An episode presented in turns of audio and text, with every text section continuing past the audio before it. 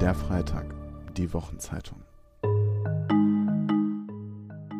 Herzlich willkommen zum Freitag-Podcast. Mein Name ist Pepe Egger, ich bin Redakteur bei der Wochenzeitung Der Freitag und betreue die Wirtschaftsseiten hier. Dieser Tage findet ja die Frankfurter Buchmesse statt, wenn auch nicht in gewohnter Form, sondern Corona-bedingt in einer Special Edition, nämlich vor allem digital. Wir beim Freitag haben das zum Anlass genommen, ebenfalls Gespräche mit Autorinnen und Autoren zu führen und die als Podcasts zu veröffentlichen. Das mache ich heute mit Gerhard Schick, dem Vorsitzenden der Bürgerbewegung Finanzwende. Und ich freue mich sehr, mit ihm über sein Buch Die Bank gewinnt immer zu sprechen.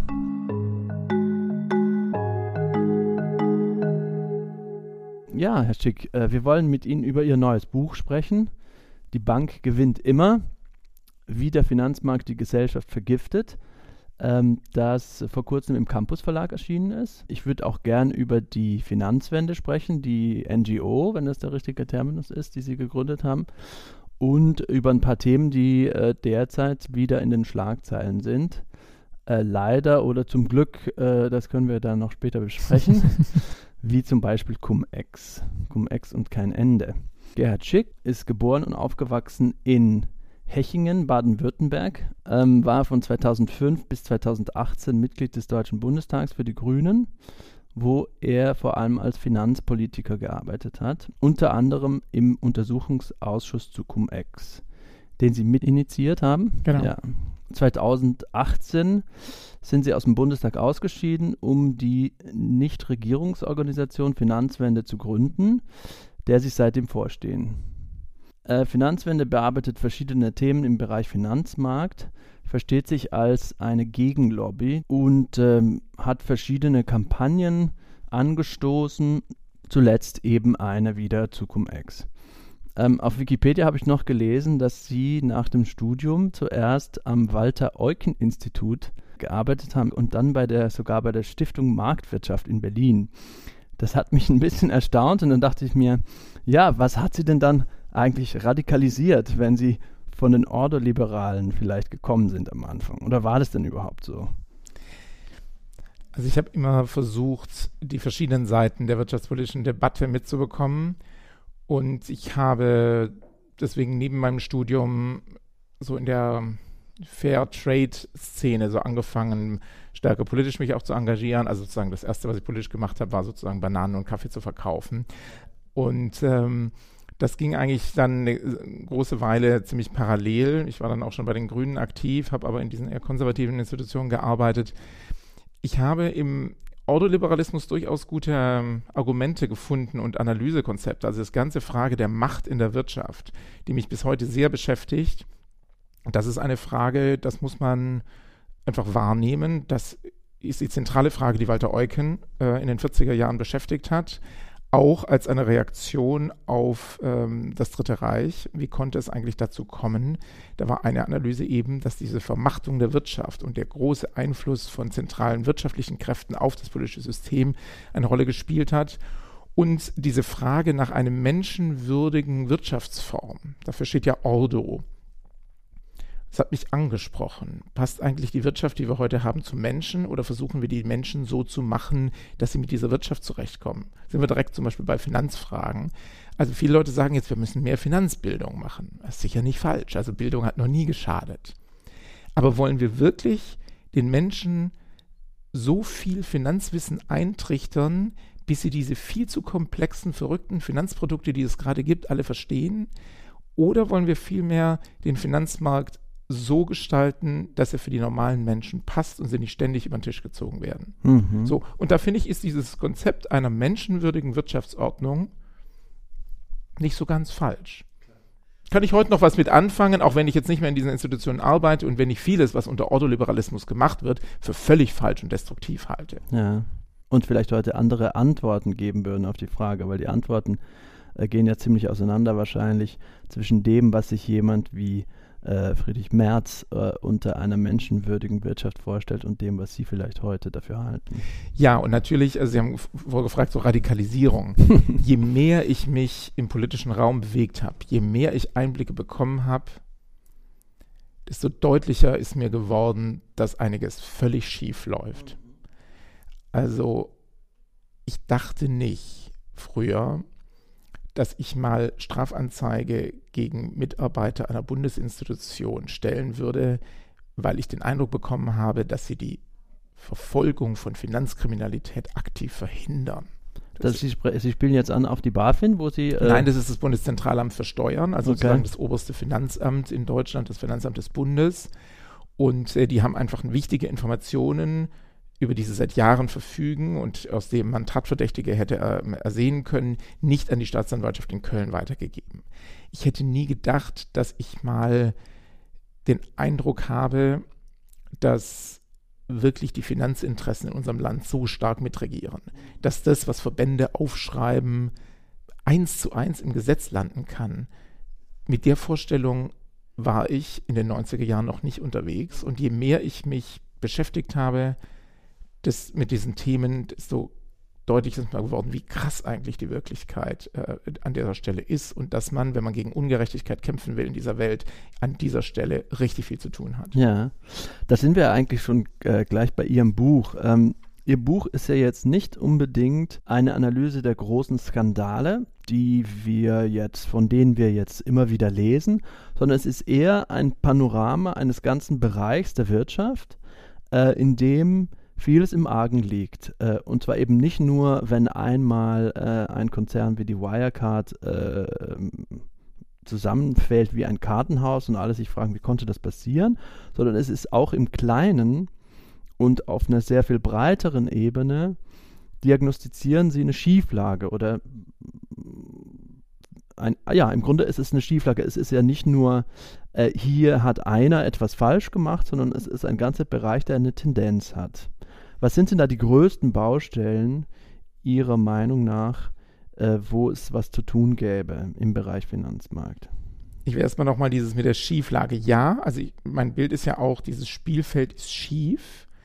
Ähm, viele Leute haben den Eindruck, ich muss fürs Alter vorsorgen, aber auf einem schiefen Spielfeld ist die Wahrscheinlichkeit, dass sie trotzdem, auch wenn sie alles versuchen richtig zu machen, immer wieder Verlierer sind, einfach sehr groß. Aber meine Analyse geht ja einen Schritt weiter dass der Finanzmarkt, so wie er heute ist, so viele Verlierer, so viele Menschen zu Verlierern macht, dass er wirklich eine vergiftende Wirkung auf unser gesellschaftliches Klima hat und viele Schäden anrichtet. Er ist destruktiv, so wie er heute ist. So, und das sind die Baustellen. Also Baustelle 1 ist äh, die Ungleichheit. Sehr, sehr viele Menschen in Deutschland beklagen, dass die Schere zwischen Arm und Reich immer weiter auseinandergeht. Und das hat etwas mit dem Finanzmarkt zu tun, wie er auch heute ist. Der Finanzmarkt, wie er heute ist, ist eine Umverteilungsmaschine von unten nach oben. So, und das Komische ist, dass in den ganzen Verteilungsdebatten, die wir so in Deutschland führen, ganz viel über Steuern geredet wird. Genau. Teilweise auch über Löhne, aber ganz wenig über diese wichtige Ursache von Ungleichheit, die aus dem Finanzmarkt kommt. Also nehmen Sie jetzt äh, diese ähm, pyramidalen Vertriebssysteme. So, also was meine ich damit? Also AWD zum Beispiel von Carsten Maschmeyer ähm, hat eben so ein Prinzip gehabt, dass da sozusagen unten in der Pyramide sind ganz viele Leute, die nach meiner Erachtens schlechte Finanzprodukte verkaufen, mit denen viele Menschen Geld verlieren werden, hohe Gebühren, hohe Provisionen etc. Und diese Provisionseinnahmen, die damit generiert werden, werden nach oben abgeführt, sozusagen in der Pyramide nach oben. Und Herr Maschmeyer hat damit sehr viel Geld verdient. So können wir uns das vorstellen. Und das ist natürlich eine Umverteilungsmaschine von unten nach oben, was da läuft. Und das ist ja nicht nur eine Unternehmen, sondern das ist halt ein Beispiel, was viele kennen, weil Herr Maschmeyer äh, bekannt ist. So von, davon gibt es aber mehreres. Oder äh, schauen wir einfach an, wer kauft eigentlich welche Finanzprodukte. Ja, die schlechtesten und kompliziertesten Finanzprodukte werden an die normalen Leute verkauft. Die reichen Leute schauen sich sowas gar nicht erst an, sondern die haben bessere Angebote. Und da kommen wir auf etwas, was Herr Piketty herausarbeitet die Rendite der Menschen mit hohem Vermögen ist systematisch höher als die von Menschen mit kleinem Vermögen. Von der großen Menge der überschuldeten Haushalte mal ganz zu schweigen. So, und damit ist eben der Finanzmarkt eine Maschine, die die Gesellschaft immer weiter auseinandertreibt in stark Vermögende, die immer mehr haben und Menschen, die in die Überschuldung abrutschen auf der anderen Seite. So, und deswegen muss man sich endlich damit beschäftigen. Was mich nervt in dieser Gesellschaft ist, dass egal wo ich hingucke, immer das Finanzmarktthema irgendwie hinten runterfällt. Bestes Beispiel war der Untersuchungsausschuss äh, zu Cum-Ex, den die Medien in großem Maße ignoriert haben. Also er ist so schlecht ist über ihn berichtet worden wie über keinen anderen Untersuchungsausschuss in der Geschichte der, des Bundestages, weil irgendwie man definiert, das interessiert niemanden. So, zweites Beispiel, wo der Finanzmarkt destruktiv ist, ist die Klimafrage. Der Finanzmarkt finanziert heute, das ist eine Schätzung der Bank of England, eine 4-Grad-Erwärmung. Ja, das fand ich total interessant. Da, auch, dass man das so klar sagen kann. Ja? Und vor allem, wenn wir dann denken, ähm, es gibt ja viele Leute, die sagen, ihr müsst äh, zum Beispiel privat vorsorgen, weil ihr euch ausrechnen könnt, dass ihr mit der staatlichen äh, Pension nicht äh, reich werden äh, wird im Alter. Ihr sollt privat vorsorgen. Wie machen wir das? Äh, wir machen äh, das mit durch den Finanzmarkt. Ähm, und jetzt sagen Sie aber, ähm, der Finanzmarkt zu großen Teilen hat klimazerstörerische Auswirkungen. Und das kann man auch so klar benennen. Ja, also ähm, eines der wertvollsten Unternehmen wird jetzt vielleicht gleich von einem äh, chinesischen Unternehmen abgelöst, aber über die letzten Monate war Aramco, der saudische Ölkonzern. Ich meine, wenn so viel Geld bei einem Börsengang in einen ähm, Ölkonzern noch reinfließt, das stimmt ja was gar nicht. Da werden die falschen Sachen finanziert. Wir brauchen nicht Öl in der Zukunft, sondern wir brauchen erneuerbare Energien, neue Antriebssysteme etc. Und das Umsteuern hat da einfach noch nicht stattgefunden. Das müssen wir erst noch organisieren. Es gibt schon Leute, die das thematisieren, aber nach wie vor ist da einfach nicht genug Wumms drin in diesem Thema. Die Bundesregierung legt noch heute die Beamtenpensionen an, ohne einen systematischen Klimafilter mhm. anzulegen. Das ist ja auch äh, das Problem dabei zum Beispiel, das wäre jetzt interessant, da mal eine Recherche dazu zu machen und sagen, ähm, die Pensionen, was ist das, äh, wie, nennt, wie heißt das, Vorsorgewerk der Beamten oder was? Äh? Das eine ist ähm, Versorgungsanstalt äh, des Bundes und der Länder, VBL. Genau, das ist die betriebliche Altersvorsorge sozusagen der äh, Angestellten im öffentlichen Dienst, also nicht der Beamten, sondern der Angestellten. Okay. Da ist es aber gar nicht so leicht, jetzt herauszufinden, worin die das Geld genau investieren. Genau, wir sind äh, in unserer Recherche da auf eine große Intransparenz gestoßen. Wir können nicht das genau sehen. Das sind irgendwelche Mischfonds und da kann natürlich alles Mögliche drin sein. Es wird behauptet, es gibt einen Nachhaltigkeitsansatz. Wenn man dem aber mal ein bisschen nachgeht, stellt man fest, da kann nicht viel dahinter stecken. Und bei meinen Gesprächen auch mit dem Vorstand hatte ich den Eindruck, ja, dieses Thema will man gar nicht wirklich angehen. Es geht um Rendite. Das ist aber erstens ökonomisch falsch, aber es ist natürlich auch ökologisch äh, total daneben. Wann beginnt es denn eigentlich zu kippen? Ich meine, äh, Sie erwähnen irgendwo BlackRock und BlackRock ist ja einer der größten Player überhaupt mit einer unglaublichen äh, Finanzmacht und in ganz vielen Firmen äh, drinnen. Ähm, BlackRock selber hat ja sowas, äh, so eine Ansage gemacht. Äh, Larry Fink hat gemeint, Leute, wir müssen jetzt unsere Anlagen vergrünen. Einfach weil wir ja, weil wir wahrscheinlich sehen, dass sie irgendwann mal äh, mit Aramco nicht mehr so viel Geld verdienen werden oder mit äh, BP oder mit, mit großen Ölfirmen, dass deren Kurse ja nicht äh, unendlich immer weiter wachsen wird, wenn das Geschäftsmodell irgendwann mal keine Zukunft mehr hat. Wann wird das beginnen zu kippen, dass zum Beispiel so große Anleger sehen, äh, wir verdienen jetzt, also die Rendite wird irgendwann mal kleiner in der fossilen äh, fossil gestützten Wirtschaft und wächst in anderen Bereichen. Passiert das von selber? Da bin ich skeptisch. Es gibt zwar viele, die da umdenken, die Analysen sind gut. Es gibt von BlackRock hervorragende Analysetexte. Aber es ist natürlich immer der Anreiz, noch die Rendite mitzunehmen. Also ähnlich wie bei dieser Immobilienblase, die 2008 geplatzt ist, wo dann ein Spitzenbanker gesagt hat, naja, solange die Musik spielt, muss man tanzen. Und man also noch mit diesem verrückt gewordenen Immobilienmarkt versucht hat, Geld zu verdienen, eben bis es krachte. Genauso ist ja am, bei der Klimafrage äh, der Punkt, naja, in der kurzen Frist kann so ein Ölkonzern noch eine ganz schöne Weile Geld verdienen. Und wenn man davon partizipieren will, das ist das, was äh, der äh, britische Zentralbankchef, der langjährige äh, Mark Carney gesagt hat mit den Tragedy of the Horizon, also die Frage, die, die Tragödie des Zeithorizontes, dass eben mittel- bis langfristig ganz klar ist, dass man auch ökonomisch auf die Verhinderung des Klimawandels setzen muss und dass sich erneuerbare Energien und der, die Investition in klimafreundliche Technologien auf jeden Fall auszahlt. Aber das heißt ja nicht, dass man nicht in den nächsten drei, vier Jahren nochmal Rendite abgreifen kann mit den Alttechnologien. Und wenn, solange das so ist, wird immer noch viel zu viel Geld in die Alttechnologien gegeben und wird denen nicht der Hahn abgedreht. Und das lässt sich meines Erachtens dann nur mit politischen Interventionen lösen. Da gibt es ja verschiedene Bereiche, die Sie kritisch beschreiben und wo Sie eben sagen, zum Beispiel, äh, die Ungleichheit der Vermögen wird durch den Finanzmarkt bestärkt und nicht vermindert.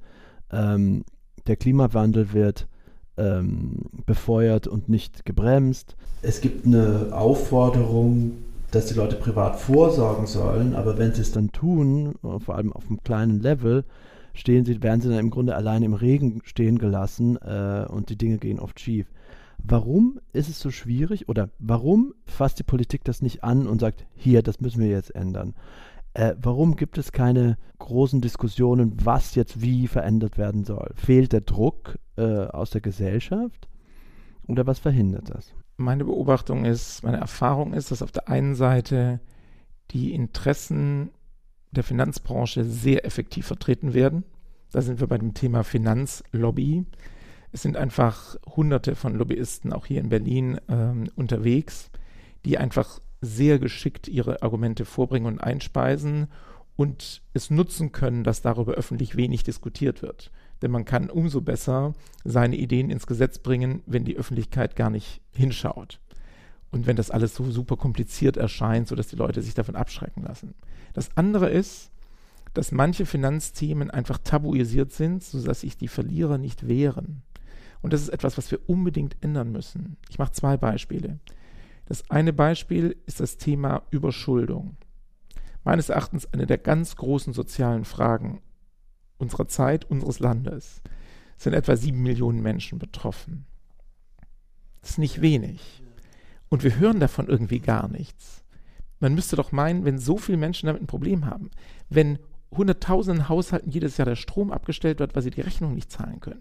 Wir würden doch meinen, dass diese Gesellschaft darüber diskutiert, dass es darüber Talkshows gibt und alle dieses Thema auf dem Schirm haben. Ist aber nicht so, weil die Betroffenen Angst haben zu sagen, dass sie betroffen sind, weil es eine schwache Gruppe ist, die sich zurückzieht, die natürlich, wenn der Strom abgestellt ist, auch irgendwie Probleme hat, äh, sozusagen ähm, ins Internet zu gehen und sich zu organisieren. Aber vor allem, sie schämt sich. Weil ja auch oft, wenn jetzt zum Beispiel darüber berichtet wird, der erste Reflex ist zu sagen, naja, die haben wahrscheinlich nicht gut mit ihrem Geld hausgehalten. Die haben äh, über ihre Verhältnisse gelebt, Dinge gekauft, äh, die sie gar nicht brauchten oder die sie ja. sich nicht leisten konnten. Und dieses Bild wird bewusst geschürt und es ist falsch. Es ist einfach statistisch falsch. Wir wissen, dass die großen Treiber Schicksale sind wie Arbeitslosigkeit, manche jetzt in der Corona-Krise plötzlich es über sie hereinbricht. Sie haben vernünftig kalkuliert, aber natürlich nicht damit, dass plötzlich beide Einkommen durch Kurzarbeit deutlich reduziert sind. Und ähm, Krankheit, Scheidung, das sind die äh, großen Treiber. Und natürlich gibt es auch das Phänomen, dass Leute unvernünftig sind mit ihren Finanzen, aber das ist nicht der Hauptgrund, sondern wir können auch sehen, dass Menschen durch Finanzinstitute gezielt in die Überschuldung hinein gedrückt werden sozusagen. Wir haben uns das angeschaut als Finanzwende. Bei Konsumentenkredite werden teilweise Effektivzinsen von über 20 Prozent mhm. verlangt. Mhm. Ich meine, obwohl auf der Packung steht 9, ja, das, 9 Prozent. Genau, das kann man nicht erkennen, weil man nicht weiß, dass da nochmal ein Zusatzprodukt reingerechnet wird und so. Das muss man richtig ausrechnen können und damit sind die einzelnen Leute überfordert. Und ich meine, wir müssen dieses Tabu überwinden. Das ist eine soziale Frage. Wenn so viele Menschen durch die Überschuldung praktisch am gesellschaftlichen Leben auch nicht mehr so richtig teilnehmen können, weil sie einfach kein Geld mehr haben für die kleinen Dinge, die man braucht, um mal wohin zu fahren, um einen Mitgliedsbeitrag im Verein zu zahlen, etc., dann muss uns das beschäftigen. So, und das Zweite, was ich beobachte, das auch mit einem Tabu belegt, die vielen Zehntausende Menschen, die jährlich feststellen, dass sie richtig krass Geld verloren haben am Finanzmarkt, die trauen sich häufig nicht, das öffentlich zu sagen. Wir haben ein paar wenige Leute, die sich bei Finanzwende melden und sagen, wenn wir uns mit einem bestimmten Unternehmen beschäftigen, wow, gut, dass ihr endlich die angreift, dass ihr das endlich thematisiert. Da habe ich so und so viel Geld verloren oder so. Aber wenn man sich überlegt, dass es jährlich Zehntausende immer wieder betrifft, dann ist es einfach eine große Anzahl von Menschen, die durch betrügerische Geschäftsmodelle, die in Deutschland einfach nicht richtig verfolgt werden und, und wo zu wenig dagegen getan wird, ihr Geld verlieren und die haben auch so dieses Ding, ja, hättest halt nicht gezockt, wärst halt zur Sparkasse gegangen. So, das ist aber falsch. Wenn die Wirtschaftsprüfer nicht erkennen können, dass das Schmuh ist und Betrug, da sind wir auch bei der Parallele zu Wirecard, wenn der Wirtschaftsprüfer, hochbezahlte Spezialisten es nicht erkennen können, wie kann ich dann dem einzelnen Kleinanleger vorwerfen, dass er es nicht erkannt hat? Das ist doch, das ist doch gaga. So, und ich meine, auch das müssen wir ändern und ich hoffe, dass das auch ein, ein Wunsch, den ich habe mit dem Buch, dass sich einige Menschen ermutigt fühlen, zu sagen, ich stehe mit meinem Gesicht hin und wir reden endlich darüber, dass dieser Finanzmarkt zu einer Spielwiese für Kriminelle verkommen ist, wo immer wieder viele ehrliche Leute Geld verlieren. Meine Erfahrung ist eben, und da bin ich beim Stichwort Vergiften wieder, wie viele Menschen da wirklich hart dran leiden, wie das auch wirklich die Familien kaputt macht, wenn große Teile der Altersvorsorge weg sind. Mhm. Weil es ist ja, Vertrauen ist ja ähm, ein großes Thema, ähm, wenn ich in Deutschland äh, in den Supermarkt gehe und ich kaufe mir einen Staubsauger, bei dem ich mir dann beim dritten Mal einen Stromschlag hole, weil er irgendwie schlecht isoliert ist oder falsch gebaut oder so. Äh, ich gehe davon aus, dass es eigentlich gar nicht sein kann, weil ich mir denke, in Deutschland müssen doch Elektrogeräte, bevor sie auf den Markt äh, zugelassen werden, daraufhin geprüft werden oder sie müssen bestimmte Normen, DIN-Normen erfüllen, damit das eben genau nicht passieren kann. Jetzt ist es auf dem Finanzmarkt oder das ist, Sie nennen das den grauen Finanzmarkt, ist es schon so, dass es Staubsauger gibt, bei denen man Stromschläge kriegt. Genau so ist es. Wie kann man das ändern? Das müsste jetzt, äh, im Grunde ist es ja ein Problem der Kontrolle, der Regulierung, der Überwachung, der, der Aufsichtsbehörden, die äh, da nicht gucken oder nicht genau in die Tiefe bohren, um solche Sachen zu verhindern. Genau, es gibt eine zuständige Behörde, das ist die Bundesanstalt für Finanzdienstleistungsaufsicht, kurz BaFin. Und die hat schon einen gewissen Prüfauftrag. Ähm, sie definiert den aber zum einen so eng, dass sie häufig erst nachher merkt, wenn was schiefgegangen ist, weil die sehr formalistisch prüft, nur guckt, ist der Prospekt irgendwie da und vollständig, also der Wertpapierprospekt. Und sie ist für die ganzen Finanzkriminalitätssachen einfach viel zu schlecht aufgestellt. Die fragen freundlich nach Informationen an, aber wenn man es mit Betrügern zu tun hat, dann muss man Beweismittel sicherstellen. Da muss man wie Polizei und Staatsanwaltschaft loslegen und dafür ist diese Behörde überhaupt nicht ausgestattet. Und das geht seit Jahren so. Bei jedem Skandal fragt man sich, wo war eigentlich diese Aufsichtsbehörde? Und nach jedem Skandal sagt sie, ja, also wir konnten nichts tun, wir waren nicht zuständig, was ist ich. Man kann jeweils nachweisen, dass sie durchaus zuständig war. Ähm, es ändert sich aber nicht genug. Und äh, ich hoffe, ich meine, wir müssten endlich dafür sorgen, dass diese Aufsichtsbehörde wirklich die Bürgerinnen und Bürger schützt. Man kann nicht alles verhindern. Es gibt nie Nullrisiko. Aber die große Masse, also seit ich mich mit dem Thema beschäftige, ist wirklich praktisch jedes Jahr ein großer Skandal am Finanzmarkt in Deutschland. Und dann kommen die Schlaumeier und sagen, ja, pff, muss man ja nicht an diesen Markt investieren. Ja, Pustekuchen. Die Handwerker, die kleinen Selbstständigen, die fürs Alter vorsorgen wollen, die sind nicht in der gesetzlichen Rentenversicherung. Die müssen irgendwie vorsorgen. Und wir lassen die völlig im Regen stehen. Weil wir jetzt gerade schon dabei sind, der Fall Wirecard ist ja besonders spektakulär. Was hätte man hier anders machen müssen, um so etwas zu verhindern? Also Wirecard ist ja ein ein Unternehmen, der also Bezahldienstleistungen im Internet abgewickelt hat und ähm, damit es geschafft hat, im DAX zu sein, große Bilanzen hatte und auch so ein bisschen diese, diese Aura von, ja, es gibt ja in Deutschland auch einen Tech-Riesen, der mit den anderen mithalten kann. Ja. Es gibt PayPal und wir haben vielleicht jetzt Wirecard oder so.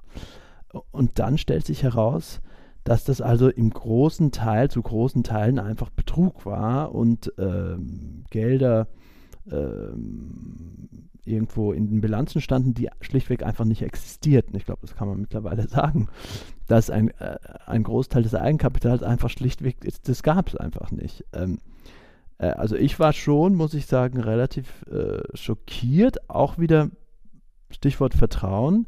Ich hätte nicht gedacht, dass so ein Unternehmen es schafft, in diesem großen Stil betrügerisch tätig zu sein.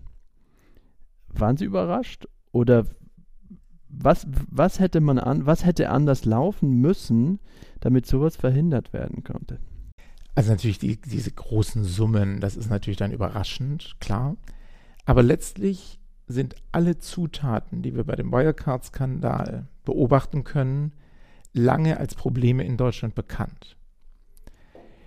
Sicherungsstufe 1 ist, dass im Unternehmen der Aufsichtsrat kontrolliert, was der Vorstand macht.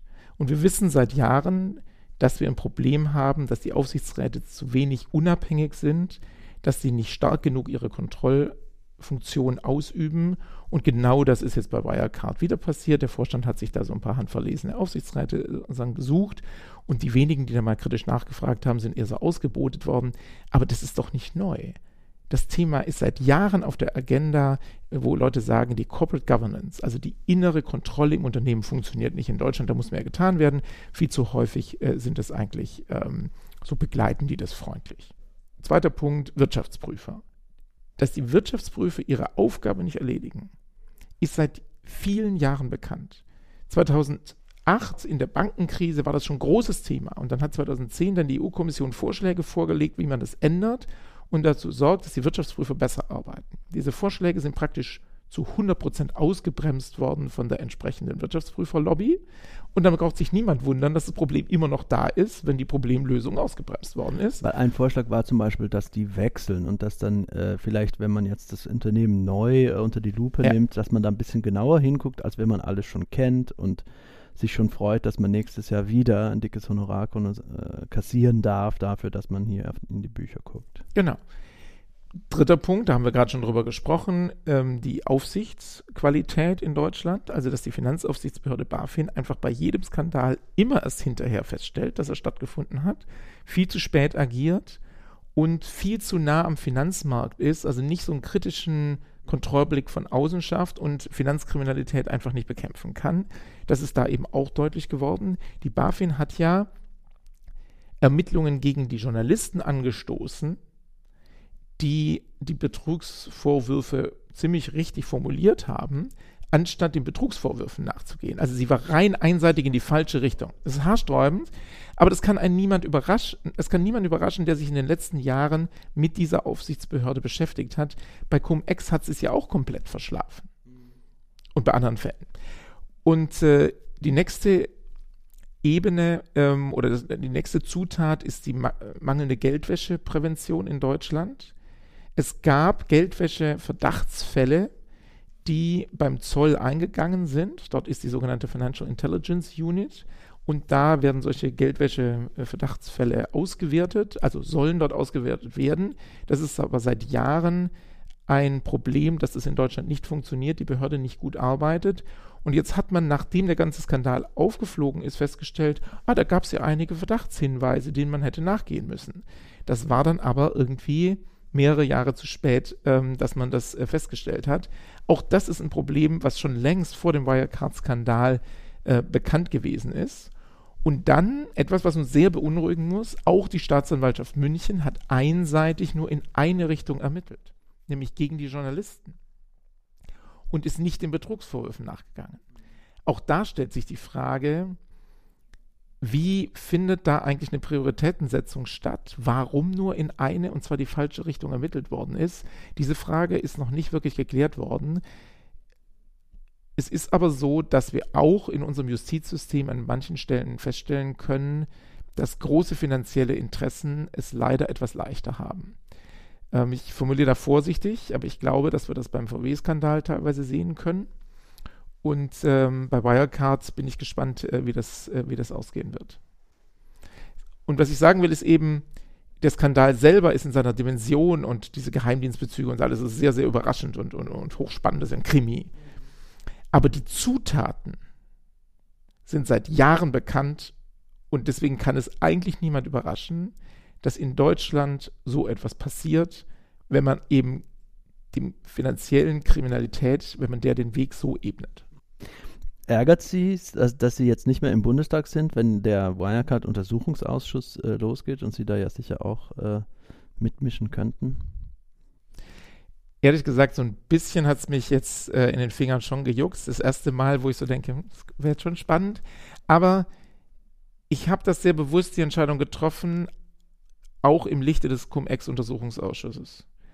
Und ich habe damals gemerkt, wie übel es ist, wenn es einfach in der Gesellschaft niemanden gibt, der die Ergebnisse eines Untersuchungsausschusses aufgreift. Niemand in der deutschen Zivilgesellschaft, keine Organisation hat zu Cum-Ex gearbeitet.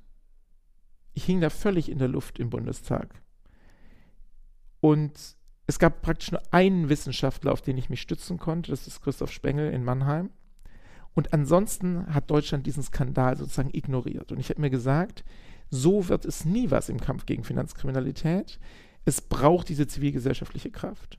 So, und deswegen, ja, würde jetzt Spaß machen im Bundestag, aber ich weiß, dass ich jetzt eine ganz wichtige Rolle damit spielen kann, mit der Organisation Finanzwende, dass wir eben versuchen sicherzustellen, dass diese Abgeordneten, die da die Sachen rausfinden, nicht irgendwie ins Off kommunizieren, sondern dass es eine Organisation gibt, die diese Fragen aufgreift, begleitet und daraus auch was ableitet.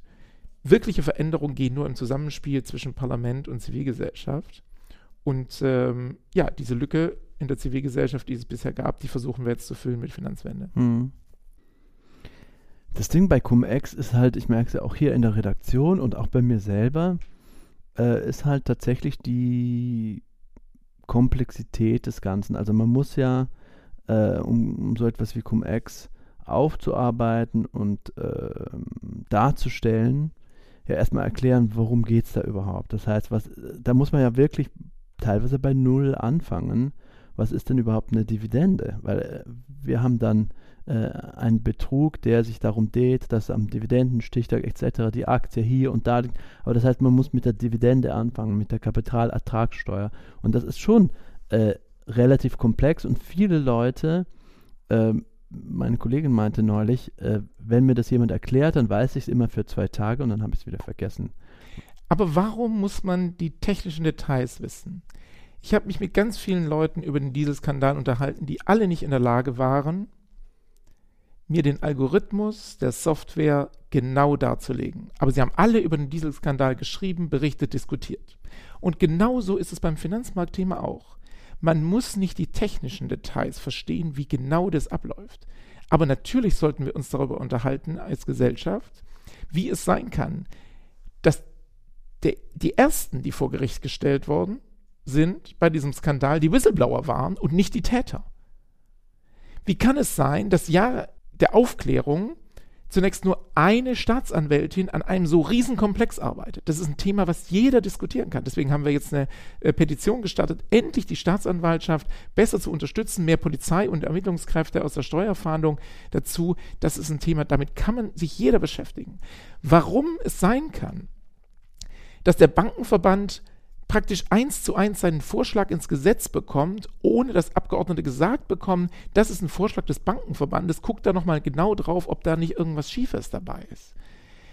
Wie kann es sein, dass ein ehrenamtlich, also jemand ehrenamtlich in einem Bundesministerium in Deutschland mitarbeitet und gleichzeitig Geld von Bankenverbänden bekommt? Das ist Bananenrepublik.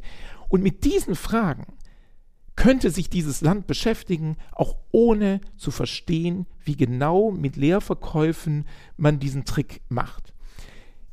Warum lassen wir uns von den Details an Komplexität abschrecken, um die gesellschaftliche Dimension der Finanzkriminalität endlich mal zu bearbeiten? Das ist das, was ich nicht verstehe. Und warum sich ein, ein Finanz, also warum schenkt ein Finanzamt Hamburg sozusagen einer Bank über 40 Millionen Euro, nachdem es irgendwie auch Gespräche auf politischer Ebene gab. Dazu muss man nicht die genaue Finanztransaktion beschäftigen, sondern das ist ein sehr merkwürdiger Vorgang, wo die Frage stellt, auf welcher Seite steht eigentlich das Finanzamt, auf der Seite der Bürger oder auf der Seite der Bank. Wobei, Sie haben ja vorher äh, das sehr nuanciert äh, anklingen lassen, dass Sie meinen, dass äh, die Mächtigen eher mit Dingen davonkommen als die kleinen Fische. Ähm, das Ding ist, in Hamburg war es ja so, dass tatsächlich hier haben wir eine Bank, die, ähm, die Warburg Bank, die betrügerische Geschäfte gemacht hat, selber gesagt hat, nein, das ist kein Betrug, das ist äh, legitimes Investment und danach aber äh, es geschafft hat, so eine Art Druck aufzubauen und zu sagen, wir sind ja hier eine Bank, das heißt, wir machen hier auch gute Dinge. Wir retten Reedereien, wenn die äh, in der Schieflage sind. Wir sichern Arbeitsplätze.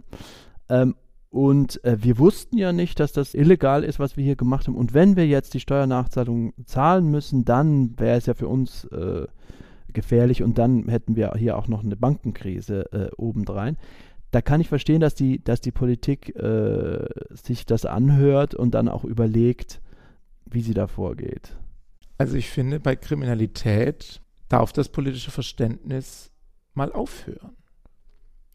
Also ein erster Bürgermeister von Hamburg ist der Dienstvorgesetzte auch von Staatsanwaltschaft und Finanzamt. Und an der Stelle sollte man sich dann nicht mit Tatverdächtigen treffen. Also was würden wir denn über einen Innenminister sagen oder einen Justizminister, der sich irgendwie mit Leuten aus dem Rockermilieu mal trifft und überlegt, wie das für deren Business so wäre, wenn jetzt die Anklage durchkäme. Also wo sind wir eigentlich? Es empört mich, dass man in dem Bereich Finanzkriminalität sozusagen so tut, als sei das nichts. Es sind über 10 Milliarden Euro den deutschen Steuerzahlern gestohlen worden.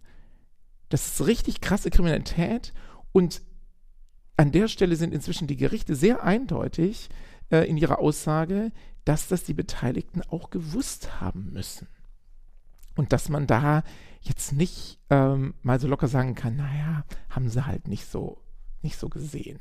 Die haben Nadelstreif, das sind angesehene Bürger, gerade in Hamburg in der Stadt und so. Aber ich finde es, ich finde äh, äh, eindrücklich, ich glaube, Sie beschreiben das hier, äh, nee, das war letztens in der, äh, in dem äh, Zoom-Gespräch zu der neuen Kampagne, wo Sie meinten, ähm, in einem Bundesland wird Cum-Ex äh, unter dem Lagebild zur organisierten Kriminalität geführt.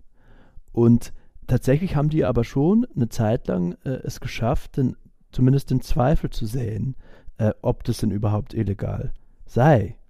Ähm, und das war auch äh, unklar oder auch die Behörden könnten dann immer noch sagen, es ist ja gar nicht klar bis jetzt festgestellt, dass das tatsächlich illegal ist. Ja, Warum? Weil die Akteure Gutachten in Auftrag gegeben haben und wissenschaftliche Paper, um die Öffentlichkeit davon zu überzeugen und später auch möglicherweise Gerichte davon zu überzeugen, dass das alles legal ist, wenn man diese Gesellschaft ausplündert. Und das ist etwas, was zeigt, wie wichtig ein, ein Gegengewicht ist in unserer Gesellschaft. Das ist bei Wirecard dasselbe wie bei Cum-Ex, dass wir beobachten können, dass ich beziehe mich jetzt auf diese Gutenberg-Geschichte äh, im Kanzleramt. Also, da sind, äh, nach allem, was wir wissen, Kriminelle am Finanzmarkt unterwegs, bezahlen einen ehemaligen Minister und der schafft es, dass die Kanzlerin sich dann auch noch für dieses Unternehmen einsetzen, äh, einsetzt, was ein kriminelles Geschäftsmodell hat. Das ist doch zutiefst verstörend, dass sich so leicht politische Unterstützung der Bundeskanzlerin der Bundesrepublik Deutschland erkauft werden kann. So und so ähnlich ist es bei Cum-Ex mit diesen wissenschaftlichen Gutachten.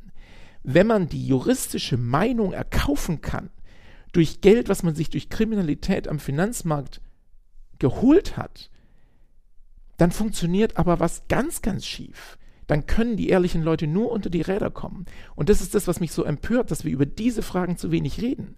Die entsprechenden Juristen sind nicht wirklich geächtet worden, ähm, dass sie sich da so haben einkaufen lassen aber sie gehören letztlich für mich zu dem Gesamtkomplex dazu. Ohne diese Arbeit wäre Cum-Ex wesentlich früher auch aufgeflogen. Und ich finde deswegen, es braucht ein Gegengewicht in dieser Gesellschaft, wo einfach solche Sachen aufgedeckt werden, Informationen neutraler Art rübergebracht werden und diese vielfältigen Formen von Einflussnahme in unserer Gesellschaft auf die Justiz, auf die Wissenschaft, auf die Politik ähm, endlich mal eine Kontrollinstanz erfährt. Würden Sie sagen, dass Olaf Scholz jetzt beschädigt ist als Kanzlerkandidat dadurch, wie er sich in Hamburg ähm, gegenüber der Warburg Bank betätigt hat? Ich habe Zweifel an seiner Darstellung. Wenn man sich da mehrfach mit jemandem austauscht dazu und nachher es so eine problematische Entscheidung gibt, ich kann das nicht trennen voneinander. Aber ich denke, man wird es nie belegen können. Das einzige Beweisstück ist dieses Tagebuch von äh, Olearius, von dem Bankchef. Und von daher gehe ich davon aus, dass sich Olaf Scholz äh, wird halten können. Aber ich finde es nur insofern unglaubwürdig, dass er sagt, ich kann mich nicht an den Inhalt des Gesprächs erinnern, wenn doch der Inhalt des Gesprächs gewesen sein muss, Leute, die Bank steht auf der Kippe, wenn wir die Steuernachzahlung äh, leisten müssen. Also an so ein Gespräch, denke ich, wird man sich auch äh, als erster Bürgermeister erinnern können, wenn man äh, sehr viele Gespräche äh, einen ganzen Tag lang führt. Deswegen sage ich, ich zweifle sehr an seiner Darstellung. Ich glaube nicht, dass es die Wahrheit ist. Er hat im Finanzausschuss offensichtlich nicht die gesamte Wahrheit damals geschildert. Und die Erinnerungslücken sind äh, überraschend. Aber ich gehe gleichzeitig davon aus, dass wir das nicht nachweisen können. Ich finde aber trotzdem, das muss Konsequenzen haben, auch in Hamburg. Es kann ja nicht sein, dass die Rücksicht auf ein Geschäftsmodell einer Bank dazu führt, dass Kriminalität durchlaufen gelassen wird. Es geht nicht. Und was sagt dann der normale Bürger? Deswegen gehen wir jetzt mit dieser Kampagne auf die, äh, auf die Fragestellung, werden diese Cum-Ex-Geschäfte richtig verfolgt? Also wenn auf der einen Seite Deutschland super strikt ist, wenn Leute Altglas aus dem Container holen und auf der anderen Seite bei diesen Millionen man so locker ist, also dann ist was richtig verrutscht und äh, da bin ich nicht bereit, das hinzunehmen. Teil der Kampagne ist es ja zu sagen, die, die Sie jetzt angestoßen haben, dass die Aufarbeitung von Cum-Ex noch nicht vorbei ist und dass es da sogar große Probleme gibt, zum Beispiel eben in der personellen Ausstattung und überhaupt der Ausstattung der Ermittlungsbehörden und der Gerichte. Es gibt ja bis jetzt 900 Beschuldigte, davon sind erst zwei verurteilt worden äh, die waren auch geständig, also war es relativ einfach, sie dann zu verurteilen. Und es gibt 50 Leute, die bei den Behörden, bei den ähm, Gerichten damit beschäftigt sind, diese 900 äh, Leute in sehr komplexen Fällen jetzt äh, anzuklagen und dann möglicherweise zu verurteilen. Genau, also es sind weniger als 50, genau. Und ähm, die große Gefahr ist jetzt, dass diese gesamte Aufklärung scheitert auf eine Art und Weise, wie sie die Gesellschaft dann kaum wahrnimmt, sondern am Ende wird man halt irgendwie nach zehn Jahren wissen, ist irgendwie nicht so richtig gelungen.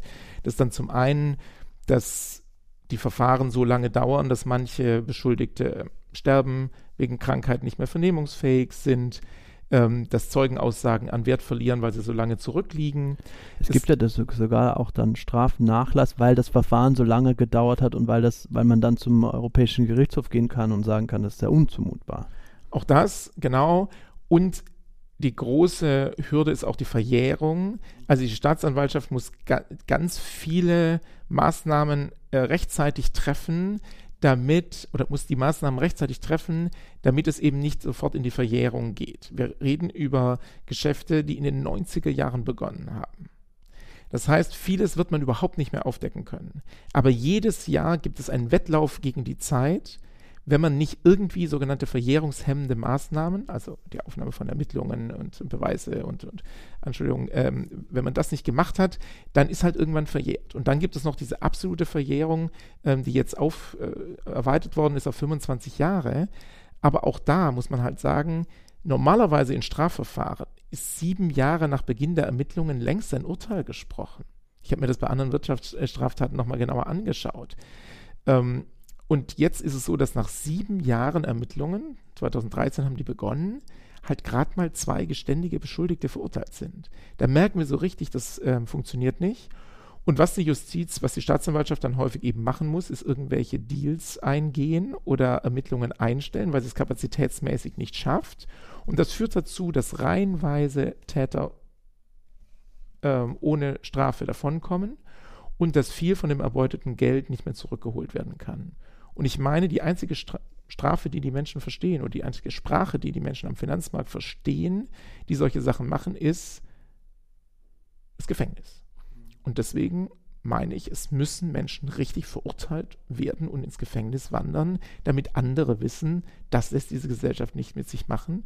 Und außerdem ist es ja auch eine ökonomische Frage. Jetzt spart man ein paar hunderttausend für zusätzliches Personal, was man einsetzt, wenn es um Milliarden geht, die wir zurückholen können das ist ein völliges Missverhältnis.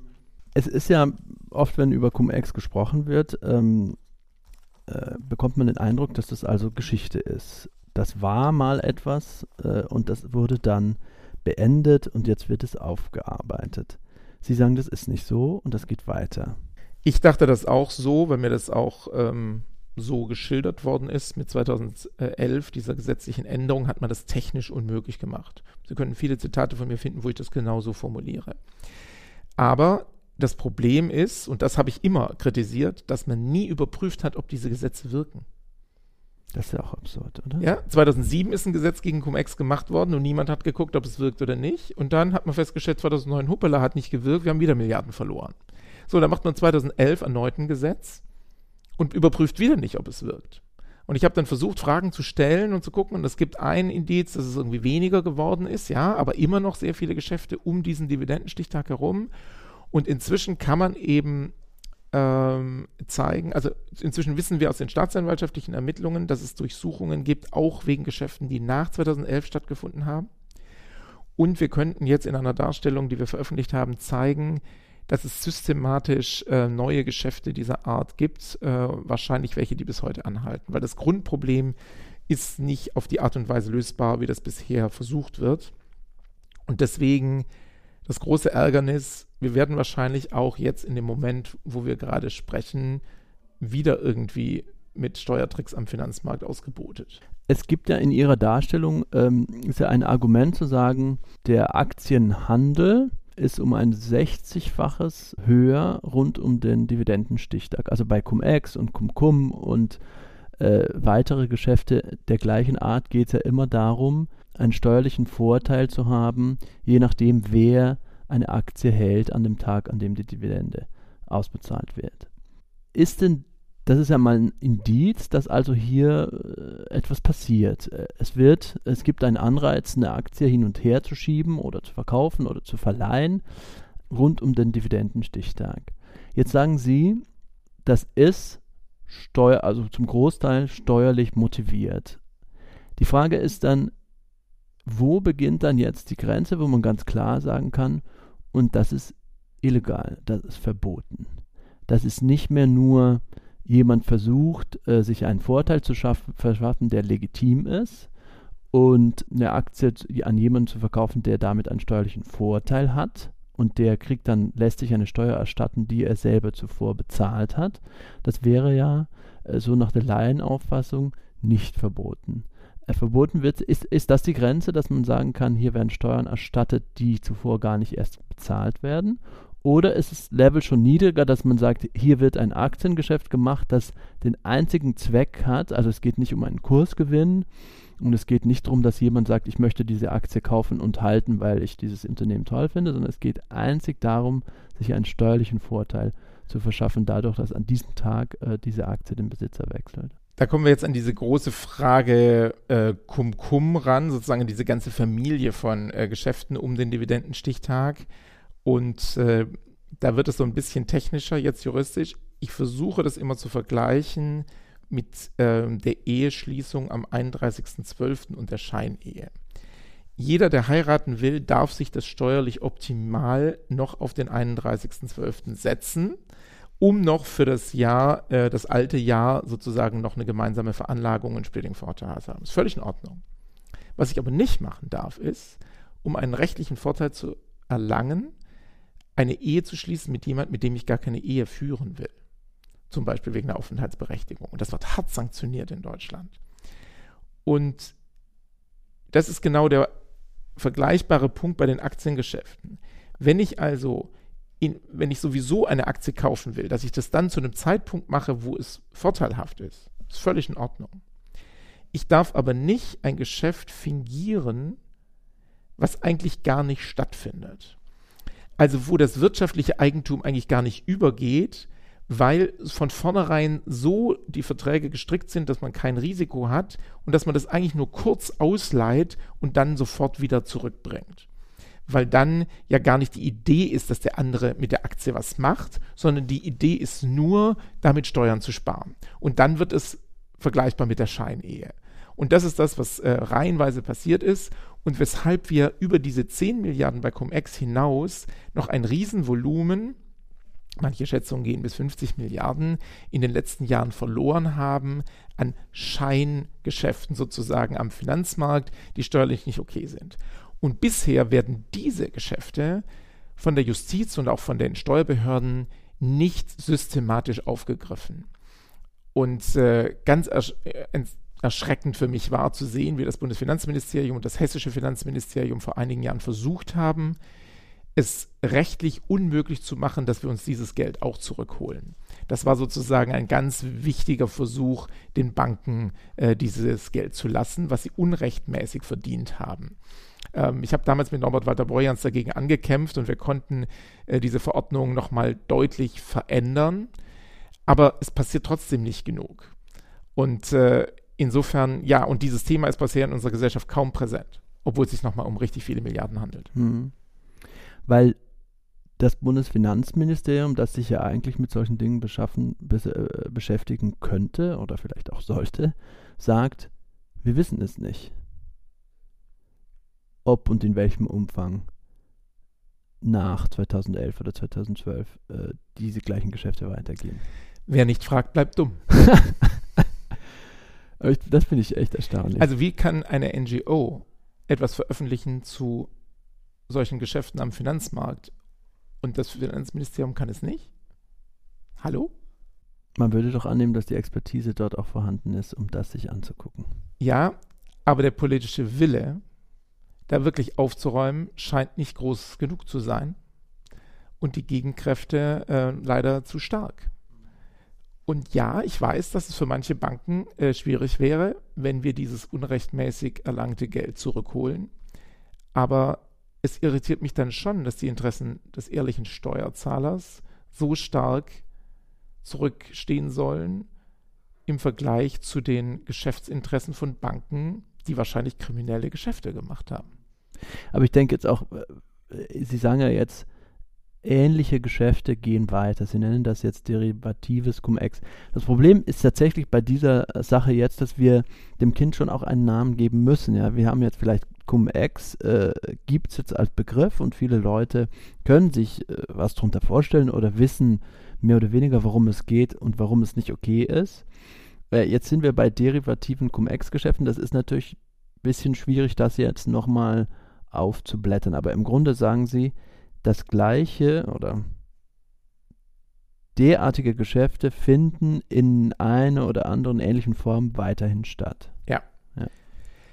Ich finde auch hier, wir müssen gar nicht über die technischen Details sprechen, sondern entscheidend ist doch, den Druck aufzubauen, dass die Behörden, die das tun sollten, es tun also im Untersuchungsausschuss Cum-Ex habe ich mich auch nicht mit der Frage beschäftigt, wie genau die Geschäfte aussahen und äh, warum äh, vielleicht ich es nicht verstehe, sondern warum die Experten in der Finanzaufsichtsbehörde und in den Finanzämtern und im Bundesfinanzministerium nichts dagegen tun und das nicht verstehen. Als der Bankenverband einen Brief geschrieben hat ähm, und diese Cum-Ex-Geschäfte dargestellt hat und seinen Vorschlag präsentiert hat, da hat der Referatsleiter dann gesagt, er hat es nicht verstanden, was sie geschrieben haben. Im Ernst? Ja, das war eine Aussage im Untersuchungsausschuss. Was haben sie getan, als sie den Brief haben? Ja, haben wir nicht verstanden, haben wir nochmal nachgefragt beim Bankenverband. So, das ist einfach etwas, was uns hier beschäftigen muss. Nicht, dass wir nicht alle technischen Details verstehen, möglicherweise, sondern warum die Experten dieses verstehen müssten, es nicht verstehen und nicht sich darum kümmern, dass sie es verstehen das ist das mit der, mit der Augenhöhe. Wir haben es hier mit einem Sektor zu tun, in dem es Teile gibt, die sind unserer Gesellschaft mit ihrer Expertise so weit voraus, und wir müssen endlich dafür sorgen, dass unsere Gesellschaft wieder auf Augenhöhe kommt, um diesen Sektor wieder in den Dienst unserer Gesellschaft zu stellen. Da ist was richtig schiefgelaufen und Cum-Ex ist dann nur sozusagen ein Sinnbild dafür. Wirecard ist ein nächstes Beispiel dafür, dass da Leute clever das so organisieren konnten, dass sie jahrelang da riesen viel Gelder verschieben konnten. Und was das Ärgerliche ist, wenn man jetzt mal diese Geldverschiebeaktion nimmt, wir unterstützen damit kriminelle Strukturen, die wir eigentlich meinen zu bekämpfen. Beispiel jetzt ein Skandal, der in Deutschland auch kaum wahrgenommen worden ist. Eine Liechtensteiner Bank, die irgendwelche venezolanischen äh, Ölmillionen äh, gewaschen hat. Naja, also über diese Art Geschäfte werden kriminelle Strukturen in aller Welt gestärkt, autokratische Potentaten, die ihre, Opposi ihre, Opposition unterdrücken. Und wir meinen irgendwie, wir seien da ein gutes Land, weil wir da irgendwie eine diplomatische Protestnote vielleicht mal ab und an abgeben und weil wir irgendwie uns solidarisch fühlen mit der Opposition. Aber solange wir den Potentaten dieser Länder erlauben, in Deutschland das Geld zu waschen, mit der Hilfe unseres Finanzsystems, unterstützen wir die Potentaten gegen ihre Opposition. Und das ist das, wo ich meine, dass wir uns mal die Augen öffnen müssen. Hinter diesen Finanzmarktthemen stehen einfach die Fragen, die uns täglich beschäftigen. Und dummerweise unterstützen wir übelste Strukturen weltweit. Das Ding ist, es ist ja jetzt kein antikapitalistisches Buch. Ähm, es geht eher um Reformen, es geht auch um Alternativen, es geht auch um ähm, Vorschläge, dass man Dinge tatsächlich auch anders machen könnte und das wahrscheinlich auch gar nicht so schwierig wäre, vor allem weil es ja auch Beispiele gibt in anderen Ländern, wie man Dinge anders machen könnte. Würden Sie denn, also ich gehe ja jetzt nicht davon aus, dass Sie sagen, man soll den Finanzmarkt abschaffen, sondern eher äh, Stefan Schulmeister, ich weiß nicht, ob Sie den kennen, äh, sagt, äh, man soll ihn ruhig stellen. Also man soll ihn wieder auf seine Funktion zurück oder einhegen. Es gibt ja, er erfüllt ja teilweise wichtige Funktionen für die Wirtschaft. Ähm, ähm, aber man soll ihn ruhig stellen und man soll tatsächlich gewisse Dinge, die Sie hier auch zum Beispiel einen Bürgerfonds äh, nennen, einführen, die man relativ leicht unter staatlicher Obhut oder mit staatlicher Regulation machen könnte. Genau, ich bin zwar überzeugt, dass Kapitalismus keine gute Wirtschaftsform ist.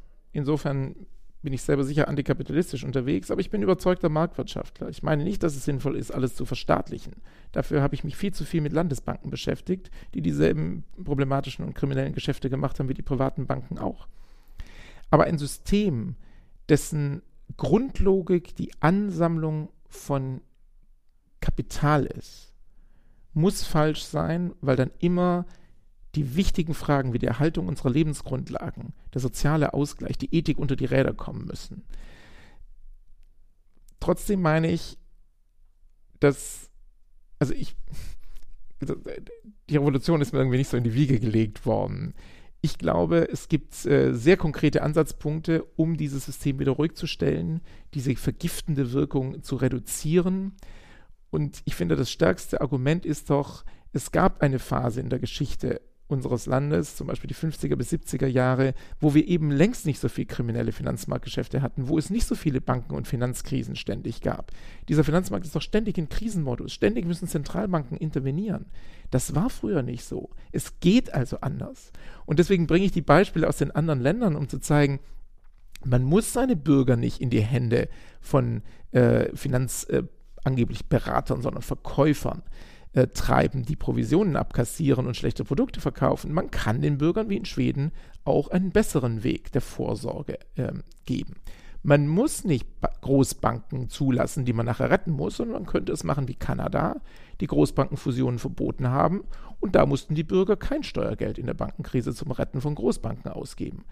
Und ich finde, diese Argumente sind sehr, sehr stark. Es muss nicht so ätzend sein wie es gerade ist am Finanzmarkt. Es geht besser und ich glaube, dass die Hauptaufgabe jetzt ist, diese Tabus zu brechen und dafür zu sorgen, dass die vielen, die merken, dass sie Verlierer an diesem Finanzmarkt sind, anfangen sich zu wehren und dass die Sachen durchgesetzt werden, die eindeutig im öffentlichen Interesse sind und wo bisher einfach die Finanzlobby immer äh, den Durchmarsch macht. Welche Parteien sind überhaupt empfänglich dafür, was Sie da fordern und vorschlagen? Ähm, glauben Sie, dass das jetzt äh, im nächsten, im Wahlkampf, äh, der jetzt vielleicht bald beginnen wird, äh, eine Rolle spielt? Oder wer, äh, auf wen würden Sie da setzen, dass man, dass Sie sagen, der könnte auch sowas umsetzen oder sich auf die Fahnen schreiben zumindest? Das Interessante ist, dass Finanzwende Unterstützer aus allen demokratischen Parteien hat und Unterstützerinnen. Bin ich übrigens sehr stolz drauf, aber es zeigt uns etwas dass nämlich die Frage, ob die Interessen der Finanzlobby durchkommen, nicht so einfach parteipolitisch zuordnenbar ist, wie das manchmal scheint.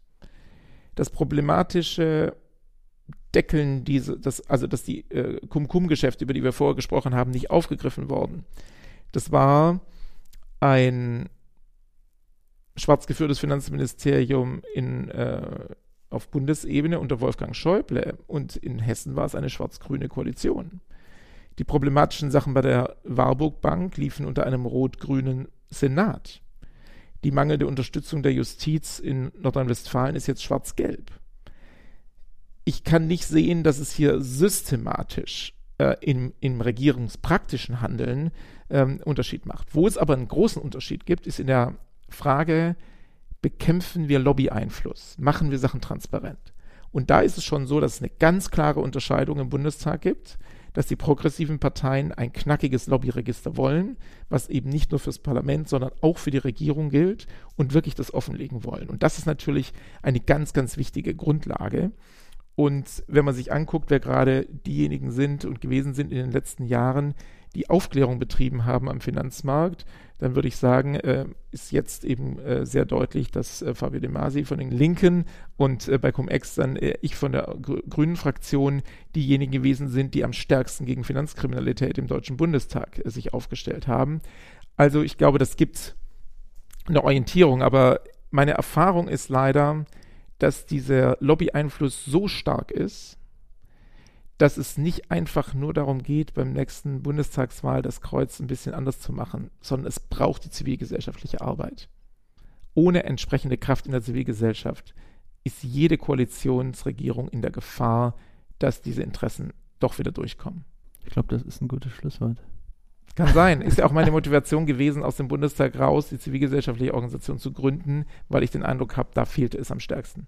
Funktioniert aber nur, wenn viele mitmachen. Ja, weil sie ja auch sagen, es gibt im Umweltbereich Organisationen, es gibt im Verbraucherschutz, in dem Lebensmittelsektor Organisationen, die sich für Konsumenten und Konsumenten einsetzen äh, oder fürs Tierwohl, aber es gibt im Finanzbereich oder es gab im Finanzbereich keine Organisation, die das sich als Gegenlobby verstanden hat. Genau, wir versuchen diese Lücke jetzt zu füllen, merken auch, dass es Zuspruch bekommt, dass es funktionieren kann. Aber natürlich ähm, ist es ein langer Weg. Also Organisationen wie Amnesty oder Greenpeace sind ja auch nicht von einem Tag auf den anderen so groß geworden, wie sie heute sind und haben so eine Schlagkraft entwickeln können. Äh, trotzdem glaube ich, wir sind auf einem äh, guten Weg. Und das Entscheidende ist wirklich, dass es nicht die Vorstellung ist, ähm, da sitzen ein paar Leute in einem Büro in Berlin und die machen das, sondern das geht nur mit einer wirklichen Unterstützung aus der Bürgerschaft. Und äh, wir stellen fest, dass es äh, Leute gibt, die haben in der Finanzbranche gearbeitet und jetzt sagen, ich mache da aktiv mit und unterstütze mit meinem Sachverstand. Das ist toll. Das motiviert auch täglich. Und es gibt eben auch Leute, die äh, mit ihrer Geschichte uns unterstützen, indem sie sagen, ich schicke euch mal zu, wie es bei mir war wo mich ein Finanzvertrieb in schlechte Produkte reingejagt hat und wie ich Geld verloren habe. Und ich bin bereit, dass ihr mit dieser Geschichte auch arbeitet. Das ist eine ganz tolle Form der Unterstützung, weil wir damit viel besser argumentieren können. Weil wir müssen ja immer aufpassen, dass wir uns nicht rechtlichen Risiken aussetzen, Schadensersatzforderungen von den Unternehmen. Deswegen müssen wir alle Aussagen sehr gut belegen können. Und jeder, der uns so eine Geschichte erzählt, hilft uns dabei, die Auseinandersetzung zu führen. Danke vielmals für das Gespräch. Ich danke auch. Alles Gute. Das war, liebe Zuhörerinnen und Zuhörer, der Freitag-Podcast. Wenn Sie auch in Zukunft keinen Podcast mehr verpassen wollen, dann können Sie die Freitag-Podcasts über Apple Podcasts oder andere Podcatcher Ihrer Wahl abonnieren. Bei Spotify finden Sie uns natürlich auch. Außerdem äh, hier noch der Hinweis, dass es auch einen neuen Podcast für Sie gibt, Augsteins Freitag, in dem Jakob Augstein mit wechselnden Gästen spricht über die Welt, wie sie ist und wie sie sein sollte. Den können Sie natürlich auch abonnieren. Wenn Sie jetzt auch neugierig geworden sind, was wir äh, sonst in unserer Printausgabe oder auf unserer Webseite schreiben zu Politik, Wirtschaft, Kultur oder Alltag, dann gehen Sie auf freitag.de. Und wenn Sie den Freitag mal gedruckt lesen wollen oder unser Digital-Abo testen wollen, dann können Sie das auch machen. Und zwar unter freitag.de-probe.